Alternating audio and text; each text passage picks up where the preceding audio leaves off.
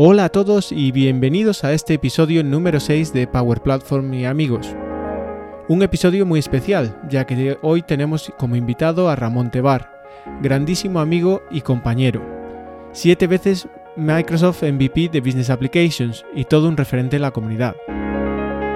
Ramón nos contará cómo llegó desde su querida La Roda en Albacete a Londres con la ayuda de unos gallegos, a pesar de tener que dejar atrás su postre favorito, los Miguelitos. Hablaremos un poco sobre su historia y comienzos de las comunidades de la mano de Microsoft y el programa Microsoft Student Partners.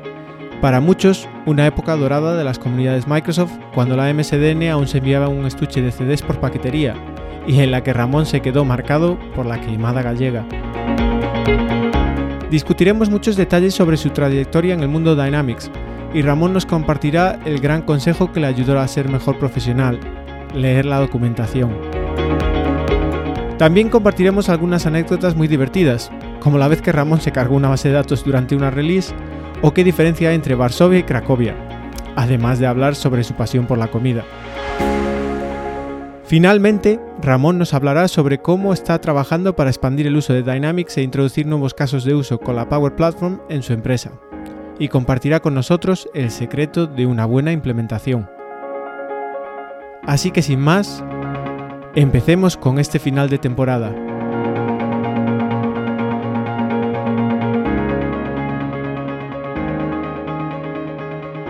Hola a todos y bienvenidos a un nuevo episodio de Power Platform y amigos. Hoy, bueno, la verdad es que todos los episodios han sido especiales y todos nuestros invitados han sido especiales, pero hoy, como es nuestro final de temporada, pues tenemos a uno de los invitados que podríamos decir que es el más especial de todos. Más que nada por toda la historia que, tenemos con él. Pero antes de introducirlo, eh, vamos a ver si mi copresentador está por ahí. ¿Qué tal, Marco?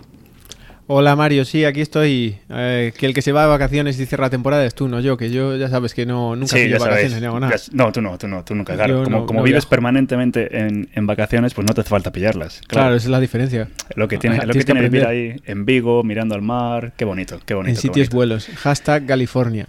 bueno, Que, lo que decías, que hoy es un episodio súper especial, que tenemos a, a un a ver, todo el mundo que viene aquí son amigos, pero este es casi familia. Sí, este es casi eh, familia para los dos. Y lo, hemos conseguido colarnos en su agenda tan apretada, entre cenas y pubs y cosas. Y tenemos hoy con todos nosotros a, Ramón Tebar. Hola Ramón, ¿qué tal? ¿Qué tal Hola chicos, hola amigos, ¿cómo estamos? Muy bien, muy bien. Muchas gracias por, recibirme aquí, vamos, un, placer. Ah, estamos encantados de, que estés con nosotros. Todo, toda una, un nombre en, el, en, la comunidad de Dynamics en, en español, en la comunidad de, de, Power Platform ahora. y, bueno, que, decir que tenemos mucha historia en común los tres, eh, los tres mosqueteros. Sí, la verdad es que sí. Es que yo creo que este podcast podría ser de, tres o cuatro horas, porque como nos pongamos a, contar batallitas, pues la hacemos buena. Oye, si nos sale también, en vez de un episodio especial, sacamos ya una trilogía o algo sí, así, eso como, es como el Star Wars. Eso, lo seguimos estirando. Va a ser peor que Juego de Tronos si nos ponemos eso, ya te digo, ya te digo, ya te digo. déjate, déjate de, de hostias a ver si vamos a empezar a matar gente. Marco, por favor, estamos intentando, estamos intentando, intentando no decir palabrotas en el podcast, así que por favor. Eso es una palabrota, hombre. Por favor, por favor. La regla, la regla. Vas a tener que ponerlo del pi luego en postproducción, pero bueno. Em, bueno, Ramón, pues eh, bueno, muchísimas gracias por, por acudir a este podcast. Em, yo creo que vamos a empezar por el principio, ¿no? Eh, la gente ya te conoce, pero para que te conozcas un, poquito más. Eh, ¿De dónde eres? Pues soy de la Roda, Albacete, Castilla-La Mancha. Qué bonito, iba, Iba a soltar la rima también, pero no puedo, no puedo. venga, venga, va. La audiencia. Vamos, la, audiencia, no puedo. La audiencia, la audiencia. Pero a ver, cuéntanos eh, un poco más sobre, sobre la roda, que yo sé que te gusta hablar de, del pueblo. Hombre, claro que sí, leches. Eh, bien orgulloso, ¿no? De allí, de ese pueblecito de la Mancha en el medio de la nada, ¿no? Que, el medio de nada, pero que el que más y el que menos ha comido un Miguelito, ¿no? Eh, ahí entre, entre la Roda y entre Madrid y Alicante. ¿Quién no conoce esos Miguelitos? Y más vosotros ahora también, ¿no? ¿Qué os parecieron? Puedo dar fe que, que, están muy buenos, ¿eh? Lo que pasa que os voy a contar ya una, la primera anécdota de, de Ramón. Siempre que le preguntábamos a Ramón de dónde era, era yo soy de la Roda y ¿Y qué es lo más famoso de la Roda? Pues los Miguelitos. Pero Ramón tiene un problema con, con, la cartera, ¿sabes? Que es que siempre que le, cuesta abrirla. Entonces... Eh, la tengo bien cerrada. la, eso, la tiene, la tiene bien cerrada. Entonces siempre le decíamos, oye Ramón, pues a ver cuándo te traes, no sé, unos Miguelitos para Londres. Eh, pero es que nunca, siempre, siempre nos decía, no, es que se pierde la calidad y no pueden, ¿sabes? No pueden, se estropean, no, no, no podían, el viaje de avión es demasiado para ellos, son muy delicados. Bueno, pues que sepáis que hemos ido a, a, la boda de Ramón hace, hace unos meses, eh, que de hecho por eso no fuimos al Saturday de, de Madrid, y yo creo que han venido como kilos y kilos de Miguelitos a Londres. O sea, no, yo no sé, no sé si la gente cogió un avión especial o, no sé, no sé cómo fue. Maletas refrigeradas llevábamos, Mario, maletas ah, refrigeradas. yo, yo, yo quería garantizar el frescor de la crema que lleva el Miguelito por dentro. Entonces, si no podía garantizar el 100% del frescor, no podría arriesgarme a llevar Miguelitos para Londres. Lo tenéis que entender. O sea, es algo, ¿sabes? de cuestión de control de calidad. Claro que sí, para no, no dejar quedar mal la rueda. Muy bien. Yo, de, hecho, hay otra anécdota para que veas lo que, lo que Ramón es para la roda y la roda es para Ramón. Yo me acuerdo que una de los, eh, bueno, de, de, los, de las anécdotas de cuando lo conocí en Londres, mm, fue que Ramón había, lo habían entrevistado por, pues no sé si por sus nodas, por, por su perfil académico o algo así, en Teleroda. Y había, y había salido una entrevista de Ramón en Teleroda, vamos, era medio famoso, de hecho. Eso yo no lo sabía. Eso, eso yo no lo sabía, y eso es puro oro. Y yo eso no lo sabía. De hecho, deberíamos de buscar ese vídeo, que seguro que está por ahí, y ponerlo en nuestro canal de YouTube. Nada, nada, no, no hace falta, Marco, no os preocupéis. Eh. De momento con los audios os vale. bueno, no vamos a. Bueno, yo creo que es que, es, que, es que yo creo que ese va a ser el problema de, esta entrevista, que tenemos tantas, tantas anécdotas y hemos vivido tanto juntos que, que es que, vamos. Em, pero bueno, Ramón, a ver, eres de la Roda, eh, Albacete, eh, ¿dónde estudiaste? Pues estudié, de hecho, por allí, por, por la zona. estudié en, eh, vamos, estudiar la roda en principio lo que es eh, la escuela, el instituto y todo esto. y, luego fui para la universidad Albacete. Eh, y mientras, mientras estudiabas en, la Roda, ¿cómo empezaste con la informática? O sea, ¿fue algo que no tocaste nada hasta que de repente dijiste, pues mira, pues me gustaría estudiar informática?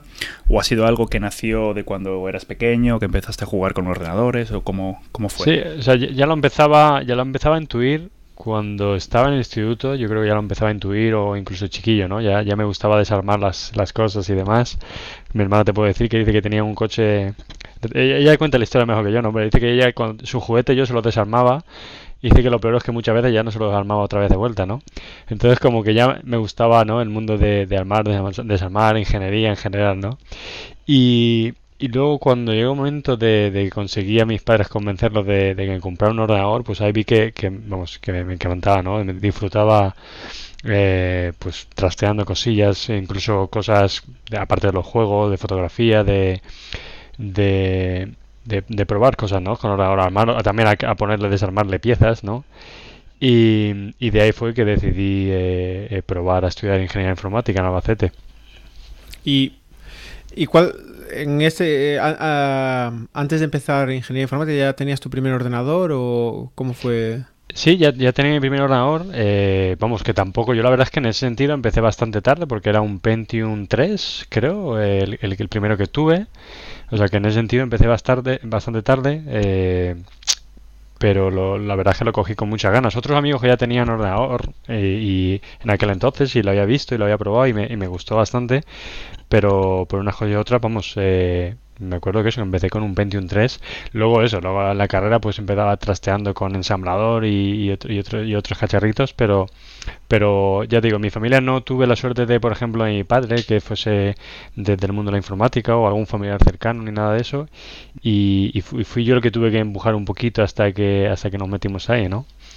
O sea, que tú eres de, vamos, de la quinta de Mario, de, de el Pentium, ya no, ya no te iba ya te, eh, no te pregunto por ZX Spectrum. Vamos a ver, vamos Vosotros sois de la, como digo yo, de la generación del PC Fútbol. Os pillasteis el ordenador para jugar al PC Fútbol. Qué gran juego, qué gran juego. Las de tardes que me pasa con ese juego. Pues mira, mira que ese no jugué, ¿eh? Mira que ese no jugué, ¿sabes? Pero al, al, cual jugaba al... Eh, a la edad de los, a la edad de los imperios. Ese sí que le echaba unos, unos ratos ahí buenos. Eh, al Resident Evil también. Eso tenía ahí uno, algunos jueguecitos. Que, pero no, el, de, el BC Fútbol no. pues Mata Marcianos teníais que haber jugado. Eh, vamos a ver, Marco, se ve que no te acuerdas de los episodios que hemos hecho, pero mi primer ordenador fue un 386. Pero bueno, vamos a dejarlo ahí. Vamos a dejarlo ahí, que hoy es todo. Me, eres un mentiroso, estoy seguro que era un Pentium. Este... vamos, a, vamos a centrarnos en nuestro invitado, por favor. Bueno, eh, bueno, pues eso, te fuiste, te fuiste a, para, una, para la para la universidad y como, como, como nos has dicho, en la universidad ya empezaste con ensamblador y esas cosas. Eh, ¿diste, ¿Diste algo de... O sea, ¿qué, qué lenguajes hiciste en, en, la carrera? ¿Hubo alguno en particular en el que te, te centraste o, o, un poquito de el, todo?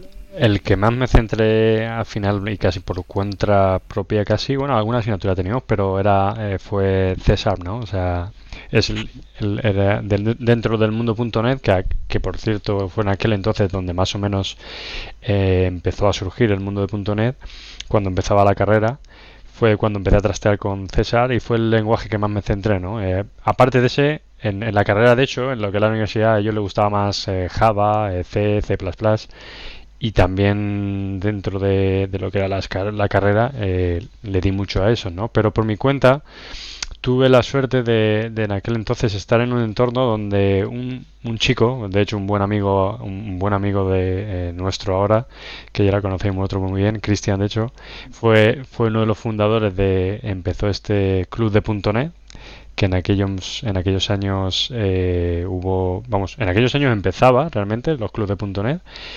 y, y, él fue uno de los que lo promovió allí en Albacete y en eso que él, vivíamos juntos en la universidad en la residencia de estudiantes y ahí que me, que me lo conocí, me apunté, me dijo, oye, pásate por aquí, que nos juntamos ahí unos cuantos, ¿sabes? Unos cuantos, unos cuantos frikis aquí. No me dijo eso, pero vamos, yo en plan de, me paso, sí, sí, me paso. Y me pasé por allí y la verdad es que hicimos muy buenas migas, ya, ya aparte de la informática y demás, nos juntamos ahí un grupo de gente maja y empezamos eso, pues a trastear con lo que era la, la primera versión de .NET, la versión 1 y, luego poco después llegó la versión 2, pero empezamos desde el principio y, y esa fue la parte que me, que me llevó de hecho al mundo de Microsoft.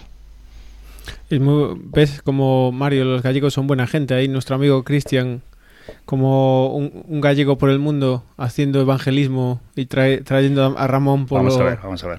Los gallegos en general son buena gente. Hay algunas excepciones, como algunos aquí que... Pero bueno, Te vamos, a dejarlo, ahí. vamos a dejarlo ahí. Pero yo, eso que, que, dices, Ramón, me, una de las cosas que, que me, me, gusta de ese momento, pero yo también pues me metí un poco en el mundo Microsoft por esa época. Eh, la, creo que fue como un poco la época de oro de las comunidades en España, de, en el sentido de que estaba todo empezando, se estaban los clubs.net, los Microsoft Student Partners, MVP, y fue como bastante al principio del programa MVP y había, bueno, era antes de la crisis, entonces había presupuestos para hacer, para hacer reuniones. Me acuerdo que yo te, eh, bueno, te conocí, digamos, te vi la primera vez en una de estas eh, Open Days que hacían y nos juntaban a todos los MVPs, a los clubs.net.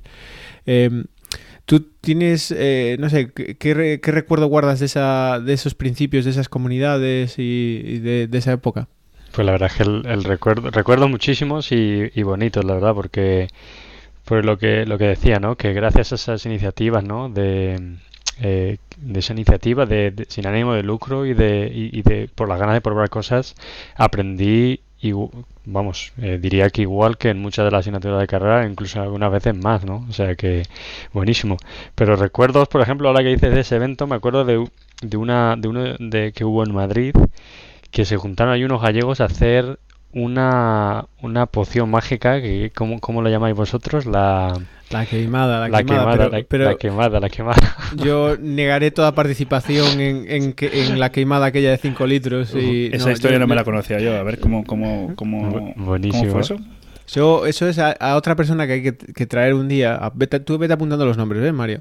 Te llamamos a Cristian, otro gallego de buena cepa aquí, Unai Zorrilla, que, que de aquellas era MVP de Windows Mobile, de, de aquel del difunto sistema operativo aquel de, Microsoft. Mobile. Sí, sí. Y, y bueno, y hacía magia con eso. De hecho, tenía un blog que se llamaba o Brusio Mobile, eh, que traducido es el, brujo mobile. Y, bueno, que se le ocurrió, como Unai es como es, eh, pues teníamos este que era Codecamp, eh, eran dos días en unos bungalows eh, que organizaba Microsoft y era todo charla sobre .NET y tal, y por las noches, bueno, otra, otro tipo de actividades. Y, y, a Unai se le ocurrió traer, eh, pues no sé si eran 5 o 10 litros de aguardiente en el tren eh, y para hacer una queimada. Y si nos ves por la noche allí en, claro, unas perolas de aguardiente prendiéndole fuego, la gente flipaba y decían, estos locos que hostia están haciendo. No me extraña, la verdad.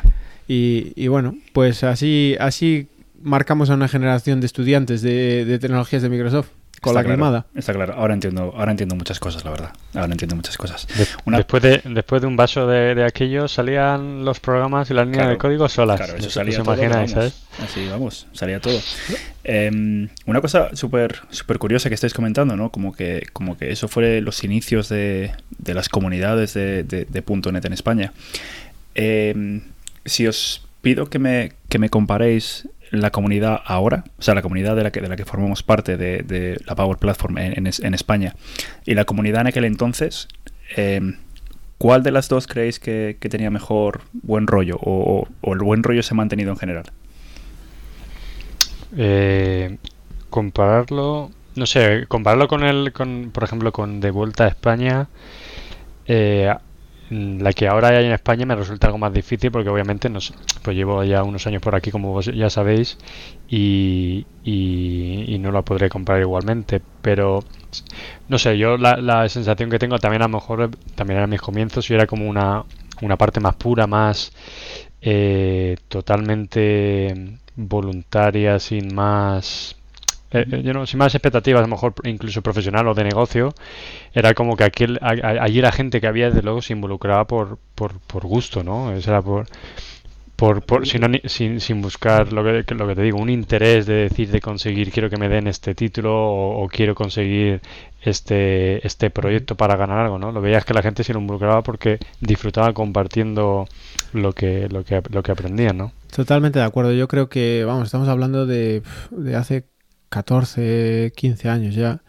Y, era otra época, simplemente porque el mundo era distinto también. De aquellas no, vamos, eh, no estábamos, no teníamos, no sé, yo creo que el, mundo ha cambiado, no teníamos las herramientas online que tenemos hoy, que todo va mucho más rápido, todo se mueve mucho más rápido. Date cuenta que de aquellas la, la, forma de, conectar online era en, en los, eh, en las news.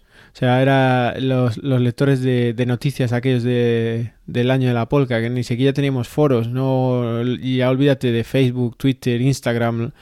Entonces era todo como más pausado. Yo me acuerdo que yo respondía a veces a preguntas en, los foros, digo en los foros, en las news, y tenía un, un cliente de, de news, de NSTP, que me bajaba me bajaba las news, eh, veía la tal, iba respondiendo y luego conectabas y, te, y subías las respuestas. Era todo offline y, no sé, era, era otro mundo que iba a lo mejor más despacio y también se valoraba mucho más cualquier información, cualquier evento, las cosas eh, eran distintas y, y también la tecnología iba un poco más despacio, yo que sé, de aquella, pues las releases tardaban años, ahora cada mes tenemos cosas Cada mes tenemos una, sí.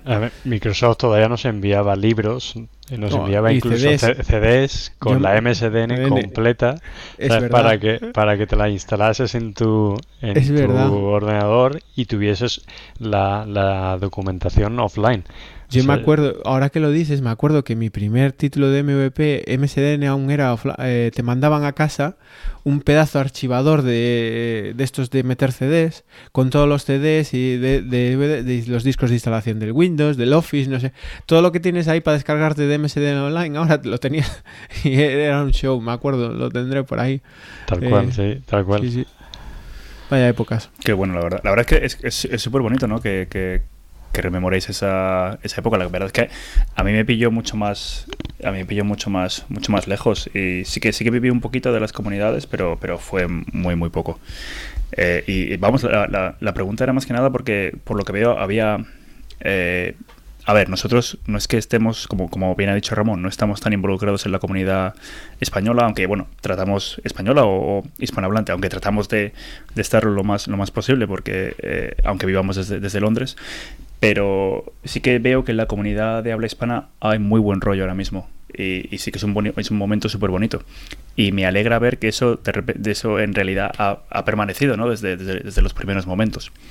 Yo creo o sea, que, que, en general, eh, lo, y ya lo hemos hablado en otros episodios, eh, la por mentalidad o de, de nuestra comunidad hispanohablante y por a veces por porque estamos acostumbrados a, a, a, tener un poco más de falta de recursos en nuestro idioma o en nuestras lenguas.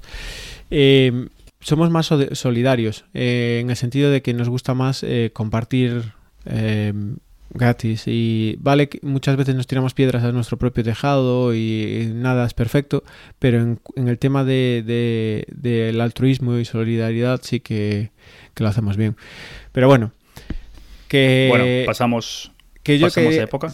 Sí, vamos a preguntarle ahora cómo, cómo acabó en Londres. Eso, sí, a eso, eso digamos. O sea, eh, bueno, acabaste la carrera y, y ¿cómo fue que acabaste en Londres, Ramón? ¿Cómo acabé en Londres, no? Buena pregunta.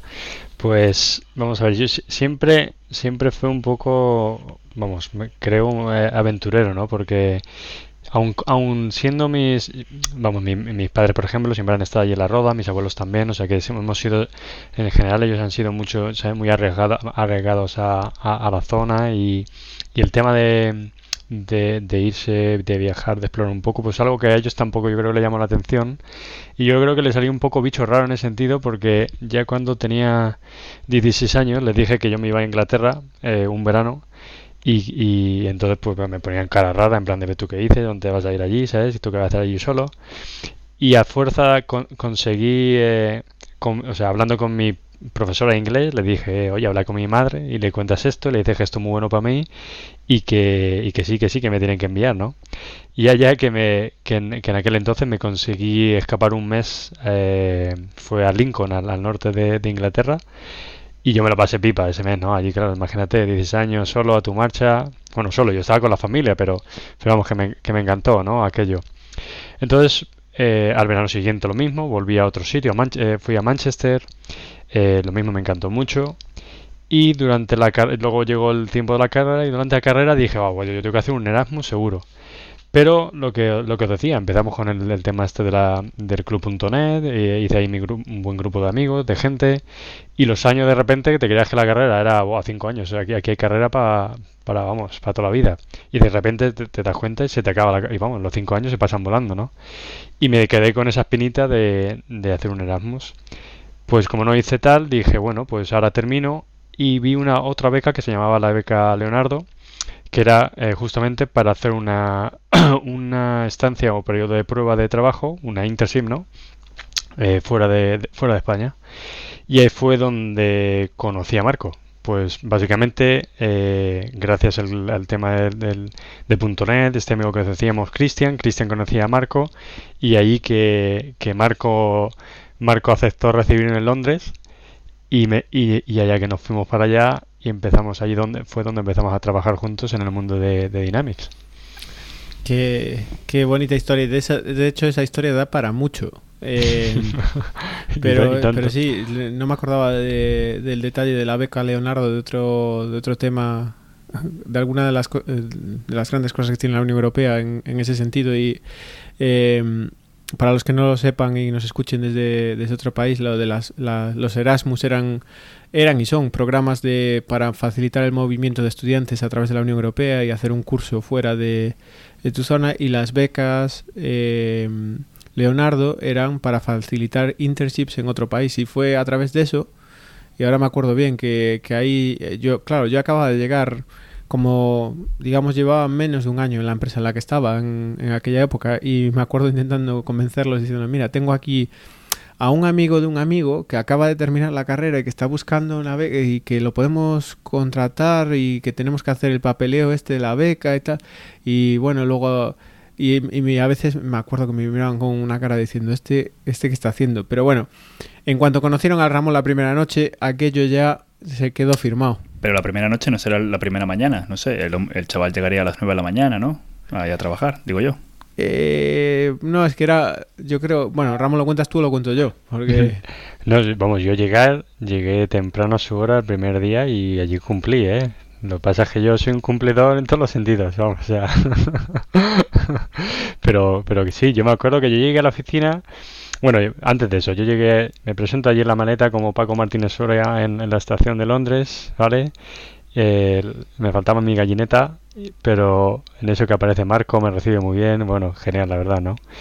Eh, y, fue entonces cuando empezamos a, vamos, eh, fui para la oficina. Espera, a ver, a ver, a ver, vamos a, vamos a rebobinar, vamos a rebobinar. Eh, llegas a Londres con la maleta y tú ya, tú ya tenías una casa, ¿no? O sea, habías, habías buscado una casa donde, donde quedarte esa noche o cómo, cómo iba la historia. Sí, ¿no? De, hecho, tenía la suerte de que coincidió con justamente la estancia de... el Erasmus de otro amigo, de hecho, que estaba allí. Y, la, idea era quedarme con él eh, los primeros meses. Lo que pasa es que ese primer fin de semana, ese, creo que este amigo no podía, o sí, y fue Marco, de hecho, el que, el que me recibió. ¿Te acuerdas, Marco, de, aquello o no? Sí, sí, sí, que me acuerdo de, acogerte y todo el, primer fin de semana. Aquel... Sí, sí, me acuerdo de comprar la, cama hinchable aquella. qué bueno, qué bueno, qué bueno. Muy bueno, por ahí, por Camden. Claro que sí. Y, bueno, y nada, y ahí empezó la, aventura de Ramón y, y, cuando Ramón descubrió que los viernes se va al pub en las oficinas de Londres. Muy buena, muy buena tradición. Muy buena tradición, Qué buena tradición. Seguro que la abrazaste la tradición, seguro. Me lo creo. No, nada, y la respetamos durante muchos años. Claro que sí, muy, muy, muy, muy importante. la seguimos respetando. La seguimos respetando. Los viernes son sagrados. Los viernes... Bueno, y, o sea, empezaste con, con, con la empresa, con, con Alpha People. Eso es. ¿Y con qué versión de CRM empezaste? Pues ahí que empezamos con CRM 3 y 4. Eh, ahí que había algún proyectito en CRM 3, me acuerdo todavía. Eh, mayormente CRM 4, porque ya era cuando también se empezaba a meter ya CRM 4. Y eso fue los comienzos, sí. ¿Cuál fue tu primera impresión de, CRM? Porque viniendo del mundo de .NET, eh, ¿ya lo conocías o, lo conociste directamente cuando, cuando viniste a Inglaterra? No, no, para nada. La verdad es que no conocía el tema de Dynamics, no conocía para nada y de hecho eso era en plan de a, Marco me acuerdo preguntarle, pero esto de un contacto y una lead, ¿qué es la diferencia? ¿Y esto por qué? ¿Sabes? O sea, era, o sea, para mí el tema técnico de, la aplicación era, me resultaba sencillo, ¿no? Porque yo venía del mundo.net, había hecho aplicaciones base de datos, aplicaciones web, servicios web. Entonces yo miraba lo que era la aplicación y decía, o sea, eh, vamos, tiene sentido. De hecho, me, me gustaba mucho porque una de las razones por las que continué con, con Dynamics es porque la arquitectura y lo que, lo que era en sí la aplicación me parecía que estaba muy bien hecha, ¿no? Y, pero vamos, que no tenía ni idea del tema de, de que CRM, por qué CRM, o sea, estas entidades aquí, la oportunidad, que es la oportunidad. Eh, pero bueno, ahí, fue donde lo, poco a poco lo fui descubriendo y me, y me gustó, ¿no? luego también el, conceptualmente lo que, lo que CRM significaba para las empresas, ¿no? Qué bueno. Y Marco, ¿cómo cuando, cuando obviamente Ramón llegó sin, sin experiencia con, con, CRM, tenía, tenía experiencia de, de .NET, ¿cuál fue el consejo que le diste para, mm. para que aprendiera CRM? ¿Tú te acuerdas del consejo, Ramón? me acuerdo hasta yo. Hombre, Marco, yo me voy a la cama todos los días todavía y me pongo y me leo la, la SDK de CRM. Eh, o sea, bueno, la, la Dynamics 365, pero es como... De Power Platform. Marco, es así como te lo decía tú, este, este es tu libro de noche. Tú te vas y te lees la SDK como si fuese un librito de noche. O sea, y ahí, está, ahí está, damas y caballeros, niños y niñas, ahí está el consejo. Si quieres ser un buen desarrollador de la Power Platform, tienes que leerte el SDK, desde la primera palabra hasta la última. Era... o sea, coñas aparte, era el mejor método en aquella época que, claro, estamos en el mundo on-premise, las cosas, pues no había documentación y tal, y, y, en la instalación de Dynamics de, CRM venía aquel CHM, eh, aquel fichero de ayuda con todo súper explicado, ejemplos. Y yo decía, no, no, si ni cursos, ni... Eh, léete el mira los ejemplos, aprende todas las APIs y todas las formas y ya verás como, como y era, era, vamos, yo seguí eso a rajatabla con toda, a toda la gente que ha pasado por mi mano, todos mis equipos, siempre eh, la respuesta está en el SDK. Exactamente. Si no las buscabais, no me preguntes. Total, y la verdad es que era el mejor, vamos, el mejor consejo que te puedo decir y, yo a razón ahí Marco, ¿no? Y, de ahí que lo seguí. Ahora ya no tenemos, ahora tenemos sobre todo la documentación online, pero pero por suerte una, una, cosa de la mejor, una de las mejores cosas que ha hecho el equipo de Dynamics es, es, justamente esta documentación, porque no era la típica SDK donde te decía la llamadita a este método y los cuatro parámetros, ¿no? No era, era, no era tan, tan, tan seca como otras SDKs que a lo mejor había para, para otras tecnologías. Te contaba cómo, ¿sabes? Cómo, cómo estaba hecho la aplicación, cómo usar, cómo crear plugins, cómo el sentido, incluso yendo un poco más allá de, de la parte de programación, sino también administrativa e incluso funcional de usuario. Sí, la, la verdad es que comentábamos muchas veces eh, con otra, bueno, gente de otros productos de Microsoft y tal, que eh, destacaba, Dynamics en aquel momento destacaba por la calidad de, la documentación, que era increíble, que había muy pocos productos eh, de Microsoft que tuvieran una documentación tan, tan buena. Pero bueno, así, así es como llegamos ahí. Sí, no, no. Y bueno, y ya para, para acabar esto, yo también me la, me, la, me la, he tenido que leer, o sea que...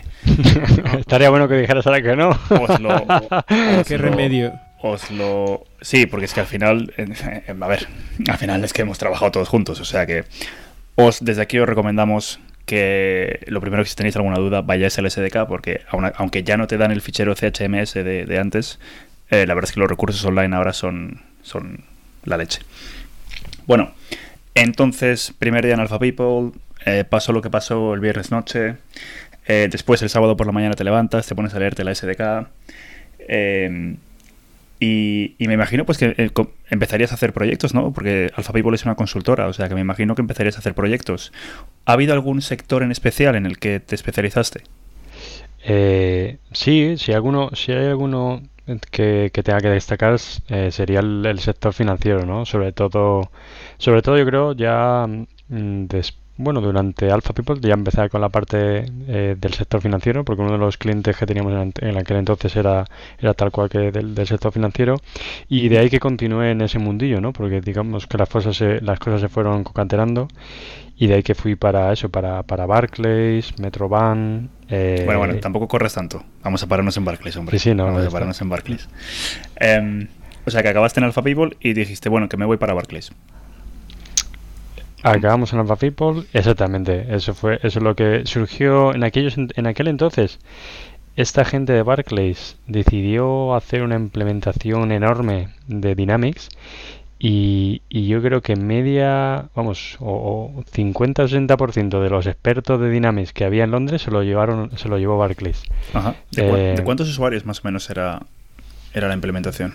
Pues había, vamos, había es que había incluso varios, varios equipos, había varios equipos. Por ejemplo, uno de los equipos que me que había, eh, si te acuerdas, Marco, eran hasta 5.000, uno de ellos. Eh, nosotros, el nuestro era, empezamos con algo más pequeño, queso, que luego llegó yo creo hasta 1000 el que teníamos en el otro que empezamos, ¿no? El, de Wealth. Pero vamos, que aún así fue, ese fue súper cañero, porque aún siendo algo más pequeño, eh, la cantidad de, personalizaciones que le tuvimos que hacer, los requisitos que tenía eran bastante interesantes y, el equipo en sí que, que había de gente se juntó, nos juntamos como que unas 50 personas entre desarrolladores, analistas, testes, o sea que era un, un despliegue eh, bastante completo, ¿no? Sí, de hecho, vamos, eh, aquellos, aquellos proyectos fueron en su momento las implementaciones más grandes de Dynamics en, bueno, en el mundo, eh, en aquella época. Y, y, la verdad es que aprendimos mucho, mucho, mucho de, de aquello. ¿Tenéis mucha suerte de caer ahí. ¿Tenéis alguna, alguna anécdota así que, se pueda contar? No del viernes por la noche, sino que durante, la, durante el proyecto, obviamente. Hay, hay, una muy buena, no sé cuál va a contar Ramón, pero vamos, a, vamos a dejarle a Ramón que escoja. ¿Ha habido alguna, por ejemplo, Ramón, ¿ha habido, ¿ha habido alguna cagada que, esta pregunta se la preguntamos a todos los invitados, o sea que no es, no es que te queramos sacar los colores, obviamente, como, como, como íbamos a querer. Que también eh, queremos. ¿ha habido, ¿Ha habido, no sé, alguna cagada que tú recuerdes de tus días en, en Barclays. Y recuerda que si no la cuentas la va a contar Marco, o sea que... No, no, claro, aquí no puedo mentir, ¿sabes? Estoy, estoy pillado, ¿sabes? Que sí, no, anécdotas muchas, la verdad es que porque, porque lo que digo, hicimos de allí, de, allí de, esos años de Barclays, además la mejor cosa que se creó aquí en, en, aquel tiempo fue la relación y, la gente que, que conocimos, ¿no? Que a día de hoy seguimos todavía en el mismo mundillo y, manteniendo esa relación, ¿no?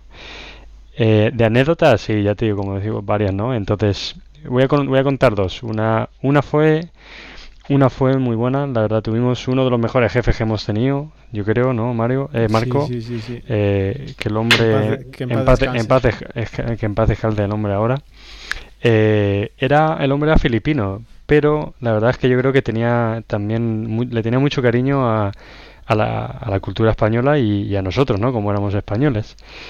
Y nos cogió un día y nos llama, nos llama, nos lleva ahí una, una dice, bueno, vamos a ir a esta sala de reuniones y tal. Y nosotros que pues eso, éramos todavía un poquito nuevos ahí en Barclays y eso pues parecía muy serio, ¿no?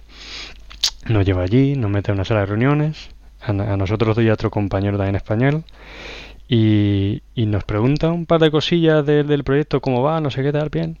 Le decimos, sí, sí, vamos, nosotros, sí, vamos, estamos haciendo las cosas así, tal, esto no debe de llevar mucho, vamos, todo va genial, ¿no? Y dice, bueno, pues ya hemos hablado de negocio, ¿no? Dice, pues venga, vamos a continuar entonces con, la parte importante. Saca una bolsa, ¡pam! Y el, señor lleva una bolsa, un par de paquetes de jamón ibérico, ¿sabes? Que se había preparado. Y nosotros, y, nosotros que nos quedamos con los ojos, la boca abierta, en plan de qué maravilla, ¿sabes? En plan de.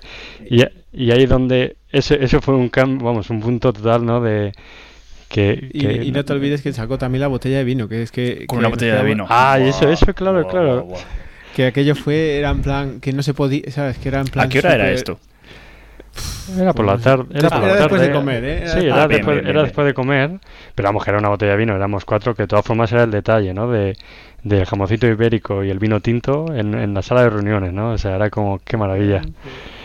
Y eso, y el hombre nos enseñó muchas cosas, la verdad, porque eso, que, que el hombre luego, pues eso, falleció y demás y de, una de enfermedad y nos dio mucha pena, pero nos enseñó, creo que nos enseñó unas cuantas cosas y, el sacrificio que hizo aquel hombre en aquellos años con nosotros y el, mucho trabajo que hicimos para, para, entregar los proyectos, pues no sé, nos, nos unió mucho y, aprendimos ¿no? de aquello.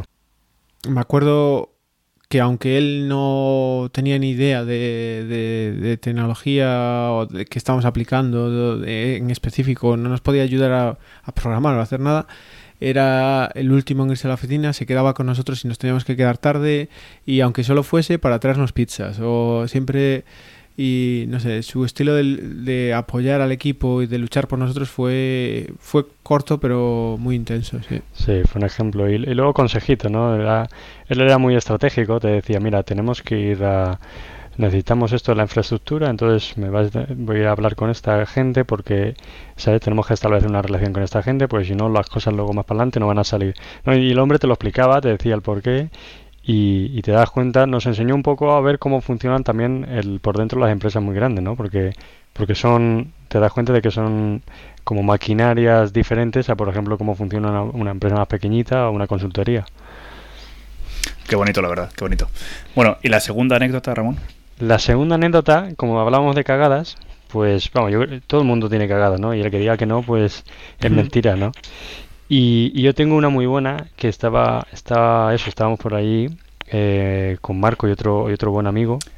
¿Estás, estás metiendo a Marco ahí para, para, decir que fue de los tres o...? No, no, lo estoy Marco ahí porque fue el que nos sacó, porque fue, el que me ha sacado, ¿sabes? La, la ¿sabes? del lío, ¿sabes? O sea, que, que, que, que la cosa es, estamos eso, era CRM era CRM4, era en aquel entonces, y teníamos un despliegue on-premise. Y, y on-premise, la, qué maravilla, ¿no? O sea, tú haces la base de datos y, y haces lo que quieres. Entonces, si, si, hay un problema, pues te vas directamente allí y, toquiteas y se arregla rápido, ¿no? Si hay un bug, no tienes que esperar a Microsoft a que lo ajuste, ya lo ajustas tú. Pues, pues en eso que yo estaba viendo que había, había en aquel entonces un de eso, un bug que Marco había conseguido resolver eh, cambiando en la tabla de los metadatos del formulario una, ¿no? una fila. Y, y el, el, bug no volvió a surgir. Luego más para adelante, eh, como que en otro entorno creo que era, o algo así. Digo, bueno, pues me acuerdo que Marco lo arregla así, pues pam, lo voy a cojo y lo, y, y, lo arreglo de la misma manera y ahora, ¿sabes? Así no tengo... Sea, y ahora que contento va a quedar aquí la gente, ¿no? pues, pues, claro, una de las cosas que aprendí es que eh, cuando haces un cambio en la base de datos, mejor hace un rollback, ¿sabes? Eh, hace la transacción y luego pues no la, no, la, no la apliques la primera vez, no sea que te hayas equivocado en alguna condición, alguna cosa de esas. O sea, algo de esto que dice que parece obvio, pero que a todo, pasa, a todo el mundo se nos olvidan cosas, ¿no? Nos ha pasado a todos. Pues allí que fui y en eso, que en lugar de editar una fila, edité la tabla entera. Y, y vamos, abría esto, abría los formularios de CRM y todos los formularios eran iguales. O sea, me parece que aparecían todos los formularios. Abrieses la entidad, contacto, oportunidad, la que fuera, Qué todos bueno. tenían un nombre y la fecha de creación que era solo. Qué grande. Qué ya grande. está. No había más. Lo más importante, hombre, lo más importante. Se me empezó, o sea, era como, me acuerdo que fueron, fue las, yo creo las dos horas más largas de, de ningún proyecto que he tenido en mi vida. O sea, o sea, era como en plan de madre mía, la que he liado aquí, ¿sabes? En plan de. Pues, pues con esa ya te digo, marco con, con paciencia conseguimos, eh, bueno, consiguió Marco principalmente, conseguimos copiar, la, la, la, esta tabla de, de, otro entorno que teníamos de copia y volverla a poner en el entorno de desarrollo principal que era el que, el que había liado el Cisco. Y con esas que al final, oye, no se, no se pierde nada y continuamos y la cerveza que nos tomamos después de eso fue, vamos, ya te digo, espectacular, maravillosa. Maravillosa. ¿no? ¿Esa la pagaste tú o, o la pagó Marco? Eh, pues espero que la, la, pagase yo, ya no me acuerdo, pero vamos. es que me estoy acordando bueno. de, de, esas dos horas de, de, ver a Ramón Blanco cuando, cuando, se, cuando le pasó. Y eh, aparte esto era ya, no sé, debían ser las las 6, 7 de la tarde, ya no, no, había gente en la oficina, estábamos nosotros. Y Ramón Blanco estaba, yo estaba, creo que estaba Rob Conacher con nosotros. Y Emir, era Emir, Emir, creo que era Emir, era Emir sí, es verdad. creo que era Emir. Y estábamos allí todos en plan, y ahora, y se nos ocurrió eh, empezar a, um, allí, bueno, hicimos eh, SQL, TSQL cosa fina para poder copiar las definiciones de los formularios y encajarlas en las entidades ríete tú ahora de, de la Qué gente bueno. que dice que, que, usar soluciones no manejadas, que tal. Nosotros ni soluciones usamos allí. Eso Estábamos era, copiando era, de las bases de datos a pelo. Aquello fue. Mm, pero salvamos el día. Sí, estuvo muy bien. Salvamos totalmente. Qué bueno, verdad, qué bueno. Bueno, totalmente. Eh, consciente de que ya llevamos 41 minutos hablando. Eh, ¿Qué os parece si pasamos a, a, a, tu siguiente experiencia laboral, Ramón? ¿De, de Barclays a, a, dónde, a dónde fuiste? Pues de Barclays, ahí que fui a Metrobank.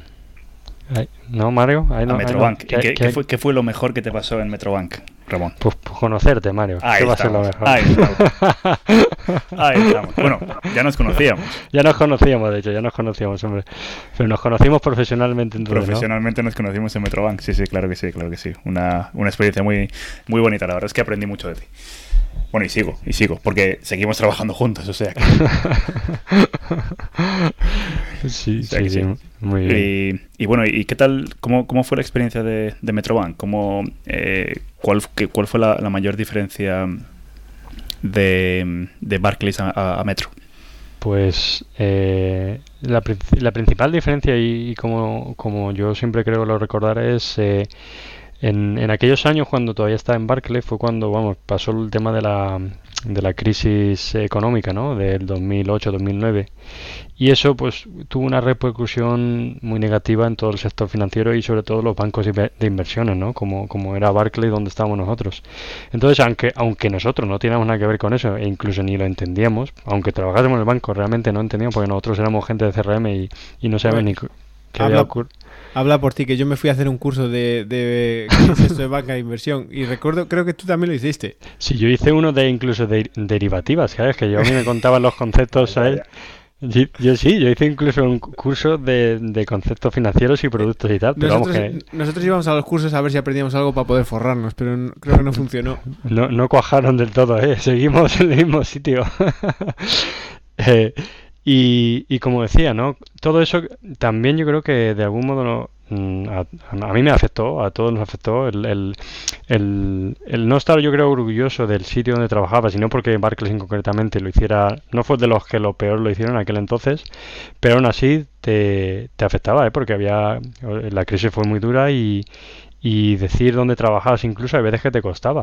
Entonces eso ya, no sé, era como que llegó llegó un momento que entonces cuando fue cuando por ejemplo bueno cuando surgió eh, Metroban que se creó eh, justo poco después con la, con la idea y, aprovechando el momento de, que lo que querían introducir es una banca una banca más eh, eh, ¿cómo le voy a decir? una, una banca eh, a ver, no me sale el, el, término que les iba a decir, ¿no? En, un poquito, un mm. poquito más enfocado al cliente igual. No, no, no, no, era como... Mm, em, más sencilla. iba a decir fair, ¿no? Que era ese término que... Más justa. Más, más, justa eh, para, para todo el mundo en el sentido de que cualquiera, toda la regla, la normativa que querían usar o, ellos, eh, que fuese más transparente, ¿no? Para los clientes. Y, y con la idea esa, ¿no? De que de, de evitar eh, lo que había ocurrido con el tema de la crisis. Eh, poniendo primero al cliente. Entonces me pareció, pues oye, me pareció una, una idea, ¿no? De, perfecto, no sé, me pareció muy bien, ¿no? Lo que, lo que querían crear. Y justamente querían introducir en, aquellos, en aquel entonces, después de que empezaron, eh, Dynamics. Y fue cuando surgió, pues mira, están buscando a gente, eh, me gustó mucho la filosofía de la empresa y, fue cuando decidí, decidí unirme a ellos. Yo pensé que, que, fue por la conga, que fue la conga lo que te, lo que te convenció. La, la, la, conga fue la sorpresa, ¿no? Una vez que ya estás ahí. Eh, básicamente Metroban eh, a, todos los empleados nuevos te, eh, les hacían, y, creo que a, día de hoy todavía les hacen, bailar la conga. Pero la conga no eh, o sea, es en cualquier una habitacióncita y tal, no, no, la conga por alrededor de toda la oficina donde te ven todos tus compañeros. ¿Estás seguro que es a todos? Porque aquí somos tres que trabajamos para Metrobank y solo hay dos que han hecho la conga. Sí, yo creo que alguno lo, debe una conga todavía, sí. Hay, hay, hay, una serie de excepciones que son, que son muy, muy importantes para cualquier regla y yo soy una de ellas, claramente se ve que a los que sabían lo que hacían, su trabajo, les hacían la conga y al resto los metían para que no los vieran por no, yo creo que no. Yo creo que la conga era la última prueba para ver si, si de verdad encajabas en la compañía. A mí, como que me, vieron que yo encajaba ya directamente y me dijeron, venga, tira para adentro. Pero de todas formas, yo he de decir que, que, tuvo que llamarle mucho la atención a Ramón irse a Metro para, para abandonar la, eh, Barclays, no, no por el trabajo, sino por la cantina. Que yo me acuerdo que cuando trabajábamos en Barclays, Ramón estaba enamorado de aquella cantina. Sí, en ese, en ese sentido la empresa era, era probablemente uno de los mejores beneficios que, que teníamos allí, ¿no? Y, y, yo soy, yo que soy un amante de la comida, eh, pues eso me costó. Qué bueno. Bueno, así que eh, de Barclays hemos pasado, hemos pasado a Metrobank, que fue cuando, cuando comenzamos a, a trabajar y, y, sobre todo eh, tú saltaste a Metrobank porque creías que, o sea, y, sigues creyendo, creo, eh, que los valores que tenía la empresa, pues que, que estaban muy bien. Eh, ¿Algo que resaltar de tu, de tu etapa en, Metro?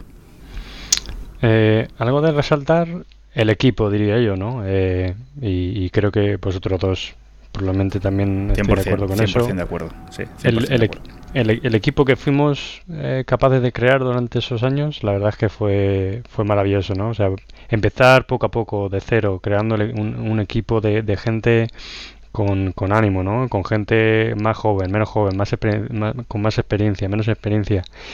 Y, y como fue eso, un crecimiento poco a poco del equipo, con, cubriendo las diferentes necesidades que tenemos en cada momento. Hicimos tal piña, ¿no? Que eso fue un equipo que, que, duró los cuatro años que estamos allí y a día de hoy todavía queda bastante gente en la misma implementación, ¿no? Entonces llegamos a construir un equipo de, de 30 personas que, que, vamos, que era a día de hoy todavía es más grande que el de algunas consultorías, ¿no? No, desde luego. Y vamos, no podría estar más, más de acuerdo contigo. Yo creo que una de las cosas por las que siempre, siempre, siempre me sentiré orgulloso es de haber pertenecido a ese equipo, porque yo creo que lo que creamos ahí fue algo súper bonito y, y, cada cada persona de ese equipo aportó su granito de arena y, lo hizo todavía, todavía más especial. O sea que la verdad es que sí, que comparto tu opinión al 100%. Yo te, diría que una de las cosas más importantes de lo que acabas de comentar, Ramón, es eh, y creo que nos ha diferenciado tanto a todos nosotros como a muchos amigos, es em, la pasión que tienes y, que tenemos por enseñar y por ayudar a, gente a, venir a esta plataforma, a Dynamics, a Power Platform, etcétera. Y eso ya lo tuvimos en Alpha People, donde bueno hicimos nuestra pequeña cuna de, formación. sí, también en Barclays, pero que en Metrobank creo que fue como el momento álgido de mucho de eso, porque ahora mismo que lo pienso, puedo nombrar a fácilmente 5 o 6 personas que llegaron al equipo de CRM eh, a vuestro cargo allí en, en, Metrobank sin, digamos, ni idea de, Dynamics, ya muy poca idea a lo mejor de, alguno de los temas técnicos y, y se han convertido en grandes profesionales. Eh, yo creo que esa labor, eh, lo que decías, eh, la comunidad se mide en muchas cosas, pero, pero que esa labor a veces queda un poco oculta, ¿no? Sí, en, ese sentido es, no sé, lo, lo, tienes que disfrutar y, por ejemplo, eso cuando conoces, cuando coges a alguien en el equipo que es un, ¿no? lo que un junior, ¿no? Alguien que, que apenas sabe eh, sabe incluso de la tecnología y lo ves cómo va creciendo, cómo va madurando, entendiendo cosas y de repente le, le has dado una carrera profesional. O sea, a lo mejor le has dado algo que, define el resto de su vida, ¿no? Y, y eso es una satisfacción personal para, vamos, para mí lo fue, desde luego, ver, ver a la gente crecer de esa manera, ¿no? Exacto.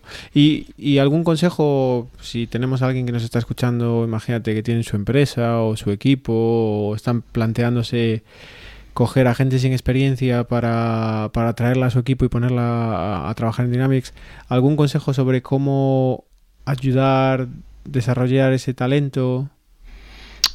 Eh, para, para coger a las personas correctas, ¿es lo que te, lo que te refieres, sí, para, para atraer a las personas correctas, pero también para ayudarles a, que se crezcan como profesionales, las dos cosas. Pues en cuanto a coger las personas correctas o, eh, ¿sabes? Eh, darle, ¿sabes? Tener el ojo un poco en eso, creo que es, de luego, la actitud, ¿no? Sobre todo buscar a la gente con la actitud que, que creas que está más cerca de de lo que es tu dinámica, ¿no? Y, y, consejo, em, eh, consejo, perdón, Marco, consejo, en, como decías, en cuanto a... En cómo, cómo entrenar a esta gente, cómo que, que, tienes algún consejo de si, si yo voy a encuentro a la persona con la actitud adecuada, la traigo al equipo, ¿cómo la ayudo a crecer? ¿Cómo la ayudo a aprender? Leyéndose el SDK, por supuesto. Obviamente, aparte de eso. Es, esa, la, es la primera, ¿no? Eh, pues nosotros como lo como más o menos eh, creamos por ejemplo ese equipo de, de, de Metro era eh, empezando por, los, por, por, la, por parte básica no o sea en plan de por ejemplo tú lo primero que haces es entender la aplicación cómo funciona pues si, si no entiendes cómo funciona la aplicación eh, por muy buen desarrollador por ejemplo que seas no no vas a, va a haber algo que te falle, ¿no? O vas a solucionar cosas que a lo mejor no tienes ni por qué solucionar. Entonces lo primero era eso, ¿no? Entiende la aplicación, eh, darle soporte a la aplicación. Eh, luego el siguiente paso era en plan de, bueno, pues eh, ayúdanos a testearla. Es porque una vez que la sabes que eres capaz de entender cómo funciona la aplicación, si eres capaz de buscarle las cosquillas como testeador, pues eso ya es un, un nivel, ¿no? El siguiente nivel de, de, de análisis, de entendimiento de, la aplicación o de Dynamics. Y de ahí que, ellos ya eh, poco a poco se iban dando cuenta de, de lo que les gustaba más. Eh, de ahí alguna gente decía, oye, pues a mí me gusta algo más técnico, puedo, puedo ser desarrollador. Eh, vale, sí, pues mira, ¿quieres ser desarrollador? Pues mira, ahora aprende, aprende a programar en esta lengua, en César, por ejemplo, ¿no? Eh, pues, y veías que iban y probaban, ¿sabes? Ahí es donde también veías que le, Mario cogía y le enviaba unos ejercicios, ¿no? Pero haceros estos ejercicios. Y, ellos veías que iban desarrollando su interés por la parte que más les gustaba. Había otra gente que decía, no, a mí me gusta más un poco más la parte de, administrador o, de, de, análisis, pues quiero coger requisitos, por ejemplo. Entonces, ese sería el consejo, ¿no? Que, que, tú, le, que tú les enseñes un poquito eh, el camino y que, y que ellos lo descubran poco a poco. Eso exactamente es lo que dices, servir un poco de, guía, pero que la gente tiene que descubrir su camino. Y me imagino que, bueno, tú esta pasión la llevaste al, extremo. Eh, como anécdota, contar un poco que, tu, tu, ahora mujer eh, también la, la metiste en el mundo de Dynamics al final, ¿no? Sí, la verdad es que en ese sentido yo el ejemplo lo tengo en, en casa, ¿no? Eh, pues sí, ella, vamos, eh, ella estudió música y incluso llegó a trabajar de, de maestra, eh, dando clases y demás. Y, pero cuando se vino, se vino para acá, vamos, ella ya se, se había dado cuenta, se, se está dando cuenta que la parte de, educación y, y, especialmente sección la parte pública como que no le, no le acaba de llenar, ¿no? Entonces quería probar algo en el sector privado. Y estuvo probando cosas y demás, pero no, no conseguía, no llegó a encontrar la, ¿sabes? algo que, que, le, que le llenase. Pero yo veía, la, no, venía en ella, eh, aparte de porque fue mi pareja y obviamente estaba muy, era muy cercana, veía eh, la, otras cualidades que tenía, ¿no? Otras cualidades que podía complementar lo que muchas veces vemos en, en, en cualquier proyecto, ¿no? De, de la diferente gente. O sea, tú puedes ser un desarrollador, pero hay, hay habilidades que tienes que las tienes más allá de porque hayas aprendido a, programar en, en, César, por ejemplo. Las tienes porque porque como persona, pues oye, te, tienes facilidad de hablar con la gente o tienes facilidad de, de coger conceptos, ¿no? Eh, en el caso de, de, mi mujer, veía que ella tenía eh, facilidad de, de, por ejemplo, de analizar partes eh, eh, o de, buscarle, por ejemplo, em, eh, problemas al... no problemas, sino pequeños bugs, por ejemplo, a los programas, porque sabía entender los datos también, ¿no? De, cómo funcionaba. Esa mejor era un poco la parte esa educativa también de cómo transmitía transmitía cómo las cosas funcionaban, ¿no? Y, yo le dije, oye, pues mira, dentro del mundo de la informática, o sea, no tienes por qué ser súper técnico para empezar y, hay muchos papeles, ¿no? Entonces, ¿por qué no pruebas, mira, prueba a esta certificación, eh, eh, te la estudias un poquito y si te gusta, pues mira, te la sacas y, de ahí que seguimos para adelante viendo un poco a dónde, a dónde puede llevar esto, ¿no? Y así que fue y, y eso fue hace ya, estamos hablando, hace de tres años y a día de hoy, vamos, está totalmente ya dedicada al mundo de Dynamics, eh, trabajando como profesional del mundo de Dynamics en una consultoría de aquí de, Londres. Y, muy contenta, la verdad, porque ha encontrado algo que, que la satisface, que le, que, le encanta, que le gusta y con lo que ve que puede seguir creciendo. Qué historia más bonita. De hecho, me, me suena eso que dices de que no todo es el conocimiento técnico y a veces son otras habilidades, eh, algunas innatas, otras aprendidas, pero habilidades para, para entenderlo a los usuarios, para, para comunicarte, todas estas capacidades que, muchas veces eh, se nos olvida, que por suerte o por desgracia en, en nuestra, digamos, nuestro nicho de de actuación con Dynamics no, no, trabajamos en ingeniería de software pura en el que nos podemos encerrar y, trabajar con algoritmos sin tratar es a mí es una de las cosas más me gusta es que siempre estamos haciendo algo muy muy en contacto con el negocio y eso tiene pues sus ventajas y sus inconvenientes. Obviamente que tienes que tener esas habilidades para para entender al negocio y a los usuarios. No no desde luego. Pero bueno. Em, bueno entonces, Metro, el equipo y, y de Metrobank, ¿a dónde fuiste? De Metrobank saltamos a Investec, exactamente, que es donde me encuentro ahora mismo. Eso es. Y Investec... Ah, perdón, no, continúa, Yo, iba a decir entre Metrobank y Investec, de hecho fue Barclays, ¿no? Eh, tú también pasó algo de... Te convertiste en, en MVP, ¿no? Ah, vale, ah, sí, bueno, sí, sí, sí, verdad, verdad, eso lo íbamos a... Sí, sí. sí hombre. Ahí en, eso fue en los años de Barclays, en mi, mi primer MVP eh, que, que, que, que, tuve fue cuando estaba todavía en Barclays y la verdad es que fue una, vamos, fue una grata sorpresa. Eh, me encantó porque eso, yo venía de eh, yo venía del, de lo que hemos dicho antes, ¿no? Del club, de los club.net, en aquel entonces que, que, ya crearon lo que le llamaban en los club.net los, los Microsoft Student Partners, que eran como la versión de MVP de los estudiantes, que, que, la, que me la dieron en, eh, creo que fue en el último año.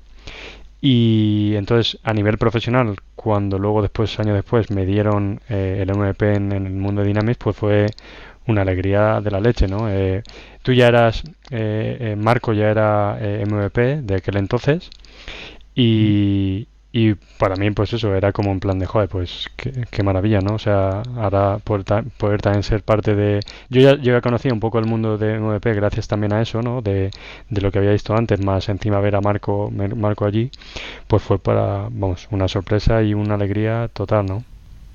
Ah, genial. Y, y ¿Y cuánta, bueno, el MVP, yo he dado muchas charlas contigo, con Mario, hemos hecho las mil y una, creo que, que por toda Europa, de hecho, pero eh, incluso, ¿cómo era? En Cracovia, ¿no? o en Varsovia. no, no, no, me líes, no me líes porque todavía. qué, buena, qué, buena, qué buena historia. Yo, historia. Eso, yo ahí no fui, pero he oído historias. Eh, ¿son, ¿Son historias que las podemos contar en el podcast o, igual? bueno, la, la vamos a contar la historia sencilla, eh, que era que fuimos a dar un... Yo de aquellas me, me, fui a trabajar para Microsoft, organicé un evento en Polonia para extender el uso de Dynamics, una formación y tal, y bueno, invité a Ramón y a otros. Y con esto que Ramón sacó una foto eh, a todos ahí, en plan una especie de selfie, estábamos en la oficina de Microsoft y pone... Eh, y la puso en Facebook diciendo aquí pasando un tiempo genial eh, con mis amigos en, en, eh, en Cracovia. Tal, en Cracovia, sí. Y el, único problema es que, era, que estamos en Varsovia, no en Cracovia. Pero... Eso. Y desde esa tenemos la coña con, con, bueno. con, ir a Cracovia o a Varsovia. Fue un fallo, un fallo técnico y lo que pasa es que teníamos un amigo allí polaco que era que él era de Varsovia y no sé, y me echó la broca en plan de que no está, que no, Ramón, que no, y vale, no. Y lo que pasa es que había estado justamente hace unos años atrás había estado en, en, en Cracovia, entonces yo me acordaba, tenía que, tal, tal recuerdo, no sé qué, que escribiéndolo se me fue, ¿no? Pero bueno, que lo que iba a decir, ¿cuántos, eh, bueno, muchos eventos, muchas aventuras, eh, MVP Summits, etcétera, ¿cuántos años eh, tuviste o el, el MVP?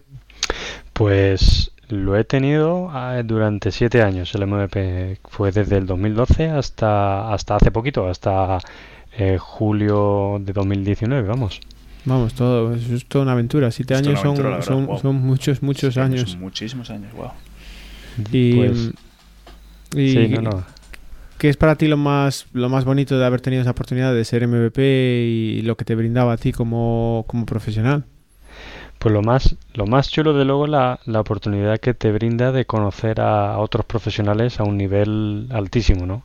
Eh, te abre la puerta a, por ejemplo, a viajar una vez al año normalmente, pues eh, como parte del programa, pues te invita, Microsoft te invita a que vayas a Seattle y, y conozcas el equipo de producto de la tecnología en concreta a la que tú te dedicas, también incluso otras tecnologías, pero en este caso a conocer cara a cara al equipo de producto de Dynamics.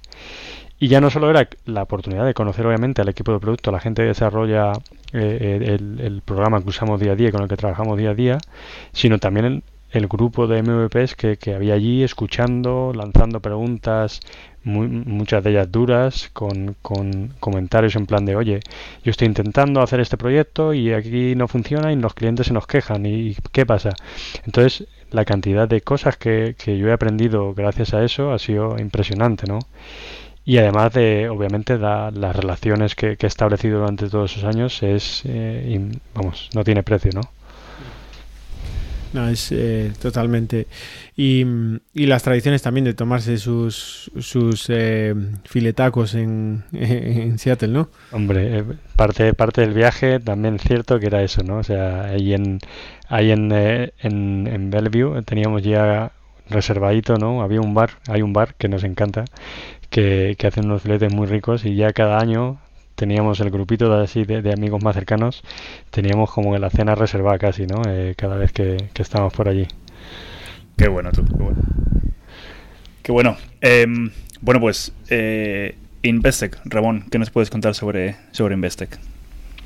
Investec, pues, pues una, una cebra, una cebra, muy, Muy, graciosa, ¿no? Eh, Investec, pues eh, para aquellos que no conozcan, es eso, es un banco que nació de origen sudafricano, ahora tiene también sede, bueno, ahora y ya lleva más de 20 años con también sede en, el Reino Unido y es un banco principalmente de inversión, aunque también tiene otras secciones eh, comerciales y demás.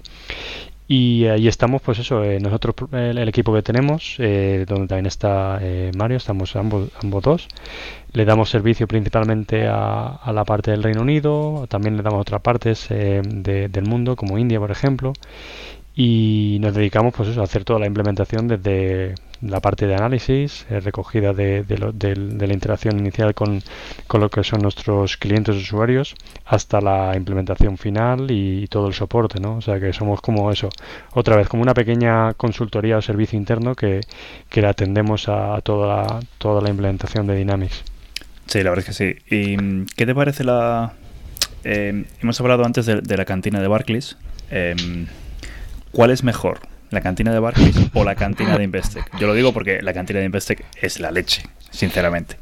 Pero eh, si te dieran a elegir entre la de Barclays o la de Investec, ¿cuál cogerías?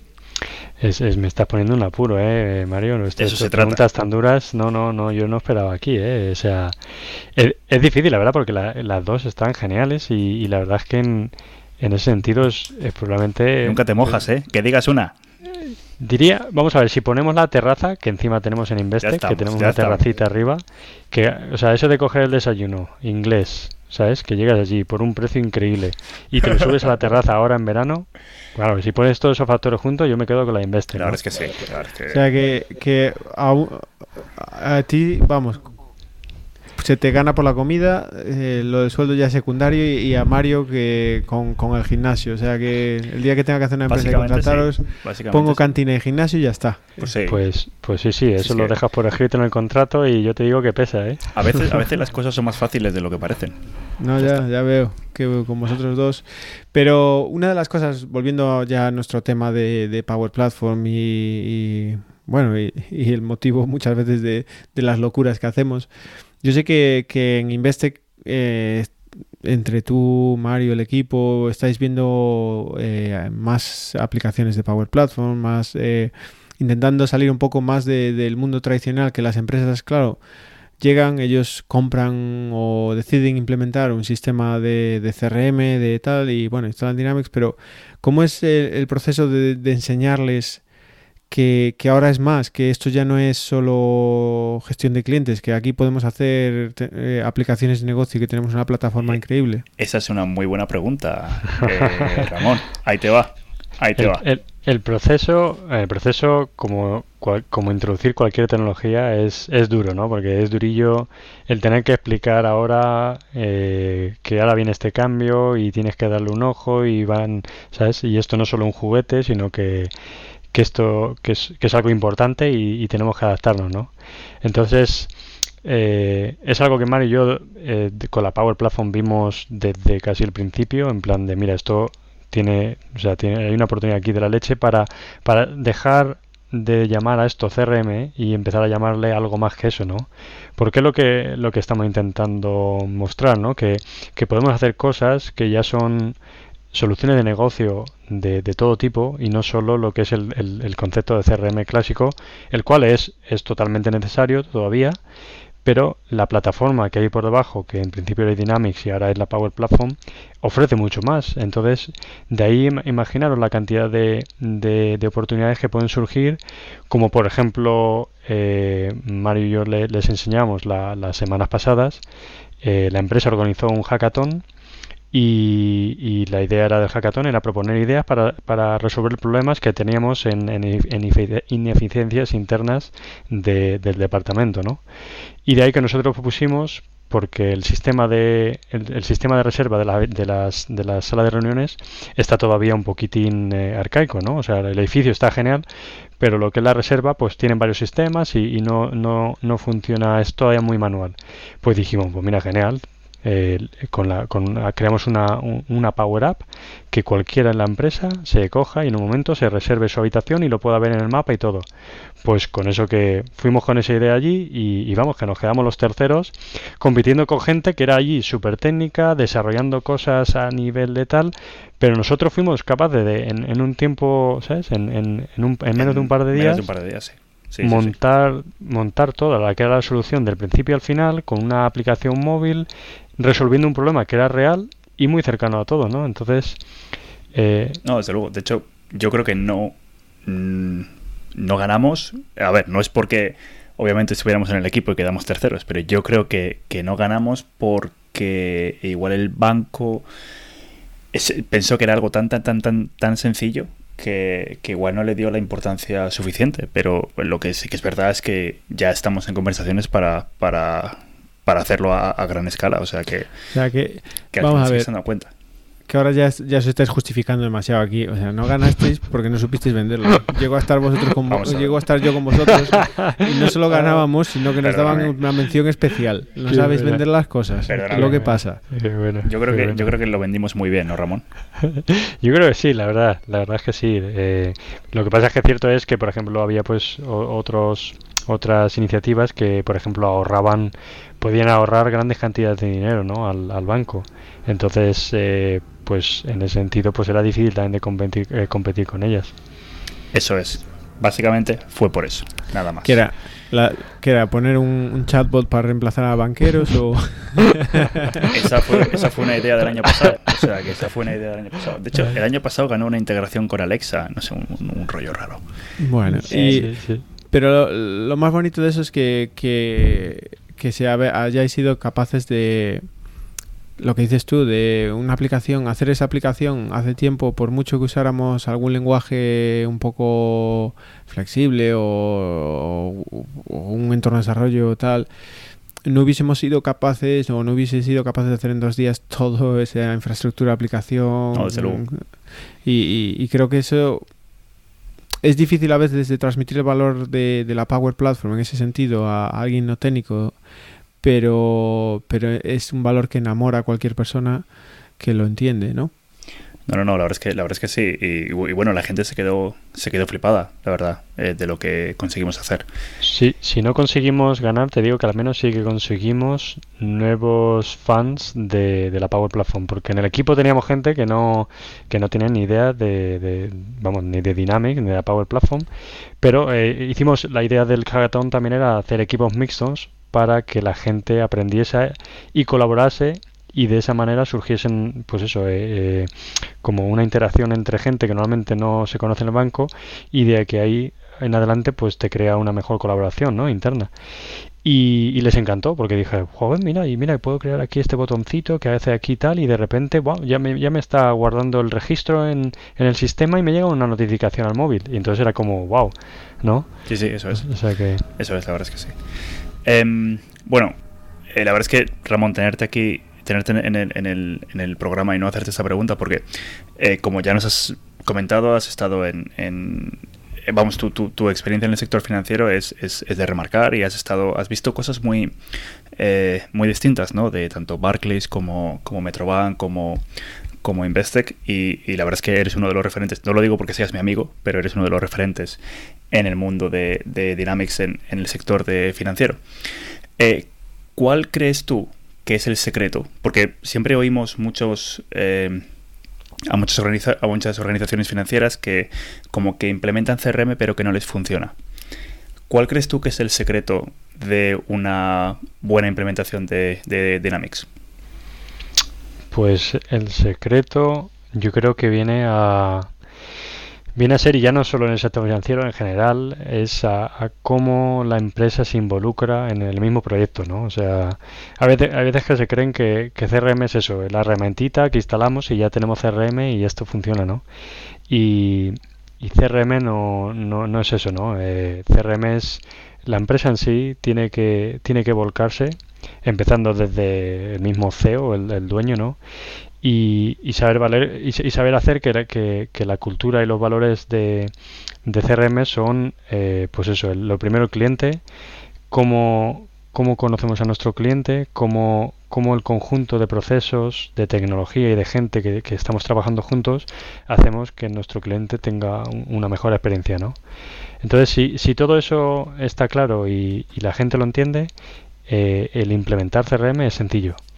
Y eso lo vimos en, en Metroban, porque en Metroban eso fue un apoyo total de la empresa, del CEO, y entonces era como que todo, eh, todo, todo iba automático, ¿no? Todo, todo iba saliendo porque era natural. Pero por contrario, cuando no tienes ese apoyo, pues ves que es todo, hay mucha fricción, ¿no? Intentas eh, establecer una herramienta, ya tienen ellos otra, no la quieren, y, y, intentas explicar por qué vas a hacer un cambio y, y, y, no hay nadie que realmente lo apoye. Entonces yo diría que es eso, ¿no? La, la, entender que lo más importante en la implementación es eh, de CRM es eh, la empresa en sí se, involucra y, tiene la cultura correcta. Vamos, no lo podrías, no lo podría haber dicho de otra manera. Yo creo que es un consejo que, que como tú dices, no solo no solamente los, los, los bancos que, que, cogen CRM deberían, deberían aplicarse, sino que cualquier empresa en general. O sea, si eh, yo creo que eso lo, lo decimos mucho, ¿no? Que, CRM no es un programa y lo seguimos llamando CRM porque llevamos con, con, CRM desde hace mucho tiempo. Pero CRM no es solamente un programa, sino que es más una cultura en vez de, en vez de una aplicación. Y eso yo creo que es la, la clave. Y es más, y hoy en día ya que, es que seguimos pensando muchas veces con CRM, CRM, pero es, es la plataforma, el, el platform, y, y, ya es la transformación digital, que sí que es un, algo un poco trillado ya hablar de transformación digital, pero, pero es que tenemos ahora las herramientas para que alguien, cambios dirigidos por el negocio para satisfacer a los clientes, se ejecuten con tecnología. La tecnología simplemente ya es, es un un habilitador de esto, algo que nos permite hacer cosas increíbles muy rápido, pero tiene que ser un cambio dirigido, como dices tú. Eh, no, no, desde pero luego. bueno. Desde luego. Bueno, eh, nos falta la pregunta importante. Y se nos ha hecho el episodio más largo Se de la historia de Power Platform y amigos. ¿eh? Sí, pero bueno, esto sabíamos que iba a pasar y la verdad es que nos hemos tenido que ir cortando porque si no podríamos seguir hablando. No, pero nos guardamos algo para la segunda temporada, Claro que, que sí. que- que este es el final de temporada. Hay que hacer como los de Stranger Things o tal, esto, dejar no digas algo ahí nada en el aire. todavía, todavía no, la, Te no cuento el final. tercera. Eh, ¿Puedo Cállate. contar spoiler? No, Eh, no, no, no, no, no, no. Está, no, no, buf, no, buf, no. ya veréis cuando aparezca el bicho. Voy a, voy a ver hoy el último episodio de la última temporada, o sea que calladito. Em, bueno, Ramón, esto es una pregunta muy importante. De hecho, es la más importante que te hemos hecho hasta ahora. Em, Voy a hacer el redoble de tambores casi. prrr, Vamos allá, vamos la allá, venga. tortilla de patata con cebolla o sin cebolla. Piénsalo bien. ¿eh? Piénsalo bien. Piénsala, pi- Clarísimo. cuidado No, que esto puede acabar en una amistad aquí, ¿eh? Lo, lo siento, lo siento, pero yo lo tengo clarísimo, con cebolla. Ay, ay, Hombre, ay, ay, hombre, es que por eso hombre. eres nuestro amigo, hombre. Es que si no, tú- vamos, te hubiese echado ya de- del país, de, de todo, ya. Esta discusión la he tenido con mi padre varias veces y al final mi madre menos mal que me hace caso a mí, ¿sabes? Es que, mira, mira que, que ¿cómo- Única- ¿a qué le puede gustar eso? Únicamente hemos tenido a una persona, ¿no? Que nos ha dicho que sin cebolla y fue como, bueno, bueno, bueno. Bueno, y aún, y aún nos estamos recuperando del susto. Aún nos estamos recuperando. sí. aunque luego, aunque luego admitió que también le gustaba con cebolla, así que tampoco. Yo creo que vamos a ponerlo en plan medio medio. Sí, lo dejamos ahí. Bueno, pues. Pero eh, oye, de verdad, Ramón, que, que decirte, eh, yo mm, eh, personalmente he tenido la oportunidad de compartir gran parte de tu historia en Dynamics contigo, y cuando no trabajando contigo, cerca tuya, eh, y verte como profesional y todo lo que has hecho y has ayudado a las comunidades, y estoy seguro de que seguirás ayudando a las comunidades y- y y toda esa labor desinteresada que muchas veces no, no se ve o, no se mide como debería, pero, pero bueno, es, es lo que nos mueve nuestra pasión. Así que darte mucha, muchos ánimos, muchas gracias y por haber dedicado una hora casi cuarto de, de tu vida aguantar a, esto- a estos dos locos eh, con su, su podcast y, y nada, que seguro que, bueno, en la segunda temporada tendremos sorpresas, volverás, estoy seguro, y algo se nos Sí, ocurrirá. seguro que sí, algo se nos ocurrirá. Nada, chicos, me, ha- me ha encantado estar aquí. La verdad es que se me ha pasado súper ameno. O sea, ni, ni me he dado cuenta de que era una hora. Y, y, oye, seguir haciéndolo porque, porque me parece una muy buena iniciativa y es una forma de descubrir, de descubrir más gente por ahí interesante que seguro que está escondida en nuestra comunidad hispanohablante. Y, y oye, esos son de, esa forma es como vamos consiguiendo la, los nuevos los nuevos talentos ¿no? de, de, la siguiente de la siguiente comunidad. Pues sí, la verdad es que sí, la verdad es que sí. Y, bueno, pues qué, decirte, Ramón, que, nos vemos todos los días. Y que, bueno, que, muchísimas gracias eh, por atender a, vamos, por, como dice Marco, por hacer caso a este par de locos que te han liado con el, con el podcast. Y sobre todo también, por mi parte, pues muchísimas gracias por, pues, por todo lo que, lo que me has enseñado a través de estos años. La verdad es que llevamos ya un buen recorrido. Eh, la verdad es que los tres llevamos un, un muy buen recorrido. Y, y que bueno, que, a ver si nos vemos para a ver si la segunda temporada hacemos algo. Nada, a ver si es verdad, Mario. Eh, para mí un, placer y un, orgullo que de haberte enseñado lo que he podido, ¿no? Así que nada, gracias a ti, hombre. Claro que sí, hombre, claro que sí. Bueno, bueno pues, pues, pues nada. Aquí cerramos esta segunda temporada, ¿no, Mario? Y eh, digo, primera temporada. primera, primera, todavía no, todavía no, todavía no, y, Bueno, cerramos esta primera temporada. Muchas gracias a todos los que nos habéis escuchado hasta ahora y prometemos venir con mucha más fuerza para la segunda temporada después de que Mario se tome sus vacaciones, este hombre. Y, y nada, eh, Mario. Cerramos. Bueno, pues eh, un poquito lo que, lo que ha dicho mi, mi copresentador y, amigo Marco. La verdad es que para nosotros es un verdadero privilegio que, que vosotros eh, decidáis escuchar, escuchar este, este podcast y, y, pasar un rato con nosotros. la verdad es que lo hacemos con mucha ilusión y, y ciertamente cada semana que tenemos podcast, la verdad yo creo que eh, lo, pasamos muy bien porque nos permite eh, descubrir nuevos talentos, como, como nos decía Ramón. Y, la verdad es que tenemos muchas ideas para la segunda temporada, así que espero que espero que me dejéis nada descansar un par de semanitas las vacaciones y volveremos con más fuerza en, en agosto-septiembre. Eh, un saludo a todos y muchas gracias. Un saludo, hasta luego. Hasta luego, muchas gracias.